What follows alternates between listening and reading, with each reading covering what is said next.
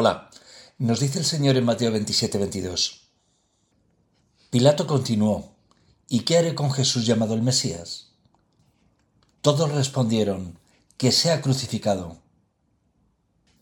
Bienvenidos a templodejerusalén.com, la catequesis católica para todos. Vamos a ver el contexto en que se dijo esto. Cito. Los sumos sacerdotes y los ancianos convencieron a la multitud que pidiera la libertad de Barrabás y la muerte de Jesús. Tomando de nuevo la palabra, el gobernador les preguntó, ¿A cuál de los dos quieren que ponga en libertad? Ellos respondieron, a Barrabás. Pilato continuó, ¿y qué haré con Jesús llamado el Mesías? Todos respondieron, que sea crucificado. Él insistió, ¿qué mal ha hecho? Pero ellos gritaban cada vez más fuerte, que sea crucificado. Al ver que no se llegaba a nada, sino comentaba el tumulto, Pilato hizo traer agua y se lavó las manos delante de la multitud diciendo, Yo soy inocente de esta sangre, es asunto de ustedes. Y todo el mundo respondió, Que su sangre caiga sobre nosotros y sobre nuestros hijos. Fin de cita. Este mundo de pecado vive en un bucle, repitiendo constantemente lo que ha hecho mal, que requiere de reparación, pero este mundo no lo repara. Hace dos mil años, como ahora, los sumos sacerdotes que decían haber sido elegidos por Dios mataron a Dios. Y vosotros preguntaréis, ¿cómo matan ahora los sacerdotes a Dios? La respuesta es sencilla. Cuando predican un evangelio diferente al que enseñó Jesús, matan a Jesús y extravían a su pueblo. Cuando los sacerdotes ofrecen a los falsos sumos sacerdotes una obediencia, bien llamada una falsa obediencia, matan a Dios un sacerdote o una religiosa no pueden obedecer a un hereje que es anatema y que ha autoexcluido de la Iglesia. Un hereje autoexcluido de la Iglesia no tiene autoridad sobre ningún bautizado. Conviene que lo recordéis cuando pretendan desautorizaros. Os podrán arrebatar el puesto incluso el salario, pero solo el falso puesto, porque el puesto en el reino de Dios nadie os lo podrá arrebatar, y el salario el Señor no os lo negará. Cuando los sacerdotes suben al altar de Dios Santísimo, a ídolos, que son seres demoníacos, para que el pueblo de Dios se convierta en idólatra y pierda su fe, ahí están matando a Dios.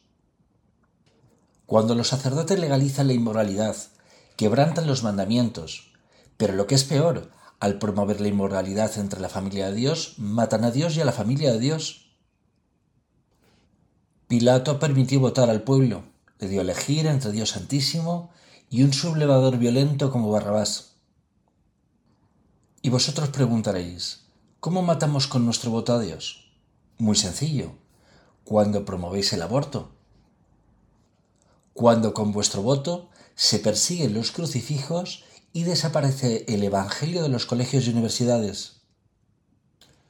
Cuando votéis a gobiernos que permiten la pena de muerte, algunos mal llamados cristianos, porque un buen cristiano nunca olvida que no se puede matar. Cuando votáis la legalización de las drogas, cuando votáis la promoción de la sodomía y demás actitudes inmorales que acaban con la vida espiritual de una persona. Toda persona tiene derecho al arrepentimiento y al perdón de Dios. Ninguna persona tiene derecho a quitar la vida a su hermano.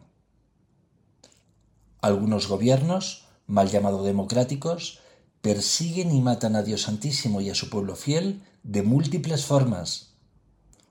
Gran parte de las personas de este mundo no tienen libre acceso al culto y a escuchar la predicación del Evangelio de nuestro Señor, porque en los lugares en los que viven no existe la libertad de culto y ello impide su salvación.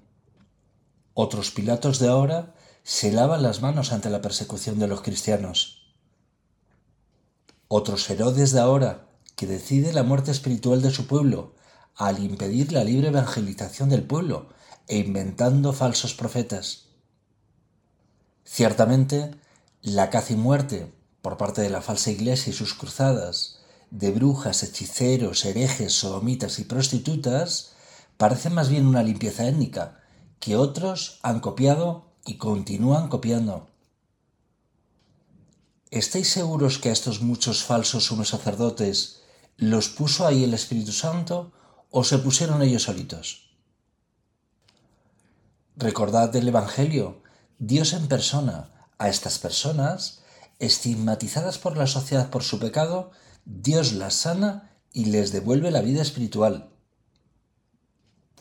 El espíritu anticrístico les delata, se visten como cristianos, pero son auténticos homicidas. Muchos tenéis que haber perdido totalmente el discernimiento para no verlo. Dios está aquí, Dios está aquí entre vosotros, para curar y salvar a todas sus criaturas. Si se dejan salvar, claro está, vosotros tenéis la última palabra. La conversión al Señor debe ser voluntad vuestra, debe ser una decisión tomada en vuestra intimidad. Es vuestra decisión. Dios quiere vuestra conversión, pero Dios sabe que debe ser una elección vuestra. Lo demás son imposturas de impostores fanáticos que han hecho mucho mal al Señor, a la Virgen y a la Iglesia. Los sacerdotes y religiosas que no quieran predicar el verdadero Evangelio del Señor deben rectificar o buscar otro trabajo más acorde con su moralidad, porque sus engaños quedarán delatados. No hay verdad que pueda permanecer oculta. Roma ha caído el espíritu del anticristo se sienta en el trono de Dios. Esperamos por vuestro bien que no tardéis otros dos mil años en daros cuenta. Recordad, la Santísima Virgen es quien dirige la Iglesia, y la mismísima Virgen de Fátima os ha dicho que en Portugal se conservará siempre el dogma de la fe. Ella es la Jerusalén celestial, la Madre que baja del cielo ella es la Portugal celestial que baja del cielo, la única que puede conservar intacto siempre el dogma de la fe. Hemos habilitado en nuestra web templodejerusalén.com un apartado para recordar las palabras y las peticiones de la Santísima Virgen de Fátima. Que el Señor, la Santísima Virgen y San José os acompañen por este desierto.